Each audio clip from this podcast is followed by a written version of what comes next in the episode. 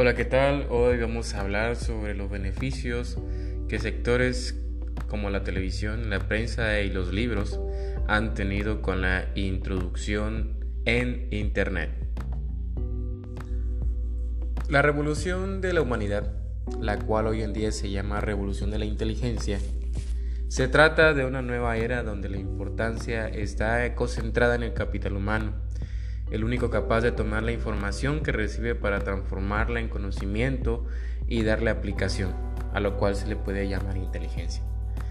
Es una nueva etapa para la humanidad que se fundamenta en los grandes avances tecnológicos logrados por el hombre en las últimas décadas, pero sin duda está asignada por una invención específica. No obstante, la gran invención en camino a la revolución de la inteligencia no es en física, sino más bien virtual no tiene que ver con el hardware, sino con el software. Esa invención es el World Wide Web, que significa en inglés telaraña global, la W o simplemente la web. La importancia está Definitivamente el fenómeno que logró revolucionar el mundo y que aún deja mucha tela que cortar o mucho hilo que dejar es esa denominada telaraña global. Ciertamente, Internet ha cambiado y mejorado diversos procesos, ha logrado unir el mundo en cuanto a su capacidad de conexión y representa sin duda una oportunidad para nuevas creaciones. A respecto, Bill Gates asegura que la nueva tecnología ofrecerá a las personas un nuevo medio de expresarse. La autopista de la información abrirá oportunidades artísticas y científicas jamás soñadas a una nueva generación de genios. Se reconoce además que Internet ha logrado imponerse con mayor rapidez en comparación con la forma como lo hicieron en su momento la escritura y la imprenta. También, la web está acompañada de un ritmo de cambios acelerado y aparentemente sin interrupciones, de tal modo que sus alcances son también ilimitados, y bajo la sombra de estas afirmaciones parece que actualmente quien no se incorpora a la red navega contra la corriente del éxito. El fenómeno Internet destaca particularmente porque se trata de un instrumento que facilita a las personas el rápido acceso a cantidades infinitas de información a un costo relativamente bajo, sobre cualquier índole y proveniente de cualquier rincón del mundo. Será por esta razón entonces que se escucha hablar de una sociedad de la información, un conglomerado humano que parece tener ahora toda la información que desee a su alcance. En este sentido, Flores Vivar y Miguel Arruti señalan que los albores de las nuevas comunicaciones digitales, la sociedad se convierte realmente en una pequeña aldea. El concepto de distancia, de lejanía, no tiene razón de ser en esta etapa de sociedad. El medio Internet nos permite acercarnos en cuestión de nanosegundos o microsegundos a sitios y lugares virtuales y recabar información que antes solo se lograba con gran esfuerzo. Internet crece cada vez más y el mundo analógico se hace cada vez más pequeño, convirtiéndose en una aldea digital en una sociedad informatizada. En síntesis, la nueva etapa de la historia humana, que se caracteriza por términos como informático, digital, electrónico, virtual, computarizado, tiene como protagonista a la web, una red de redes, la mayor red de ordenadores del mundo, a libre disposición que todo individuo que por supuesto cuente con los instrumentos mínimos necesarios para estar conectado. Son las características peculiares de este fenómeno lo que hacen de esta etapa histórica una verdadera revolución. Y aunque como toda invención tiene tantos defensores como detractores, ha logrado imponerse inclusive en las tareas más cotidianas. Son numerosas las personas que utilizan el correo electrónico a diario, para comunicarse con familiares y amigos, así como para enviar informaciones sobre negocios.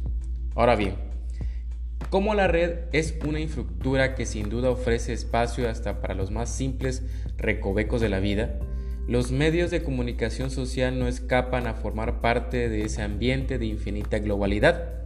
Inclusive, desde la sociología y la comunicología, se establecen hace ya un tiempo las relaciones de Internet con los medios de comunicación social. Para algunos, Internet puede ser tal vez un nuevo medio de comunicación, como una capacidad y potencia inigualables, pero para otros lo más cercanos al mundo periodístico, la web es mucho más que un medio de comunicación.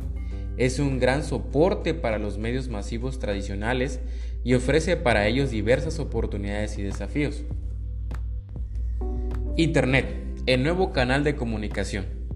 ¿Un nuevo medio de comunicación de masas? Técnicamente se define la Internet como una interconexión de redes informáticas que permite una comunicación directa a las computadoras que se encuentran conectadas. Se trata de un conjunto de redes locales conectadas entre sí a través de un ordenador. Visto de tal manera no parece resaltante, sin embargo se trata de la mayor red de conexión de ordenadores que se conoce en el mundo y que permite una comunicación, es decir, envío y recepción de información y rápida, sin límite de tiempo ni espacio. Tomando en consideración que se trata de un instrumento que permite el envío y recepción de información, podría decirse que cierta ligereza que la web no es más que un nuevo medio de comunicación y que su capacidad de conectar a tantos seres humanos a la vez convierte en un medio de comunicación de masas. Al respecto, Ferrero Varera dice que Internet sin duda es un medio de comunicación, pero no es un medio de comunicación de masas tal y como lo entendemos ahora. Lo que diferencia a Internet es que es un medio integrador de los otros medios y con capacidad para crear una interacción y una personalización de contenido desconocido hasta ahora. No es un medio de comunicación de masas porque para ello haría falta una masa de receptores que recibiera el mismo contenido y eso no funciona así en Internet. En tan sentido, se entiende que Internet realmente es un medio de comunicación. Se trata de un nuevo canal de comunicación y como lo señala Ferrero, puede tratarse del medio de comunicación más potente que se haya conocido hasta estos días. Internet entonces es un nuevo canal de comunicación que resalta, además, porque permite en su particular ambiente la combinación de todos los medios. En la red están la escritura y la fotografía de la prensa, las imágenes en video de la televisión y el sonido de la radio, sumados a la interacción y personalización de mensajes. La red, más que un medio de comunicación, es un soporte con enormes capacidades para todos los medios de comunicación que el hombre ha utilizado hasta ahora. Sus características permiten la combinación de todo.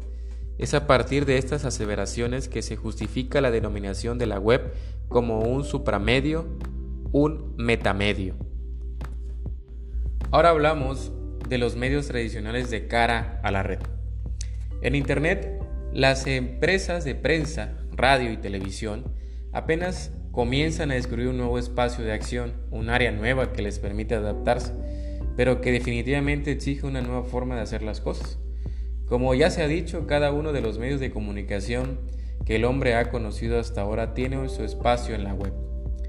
Ahora, Bien vale la pena analizar si en Internet los medios de comunicación pueden permitirse ser una copia al carbón de lo que ya en su soporte tradicional.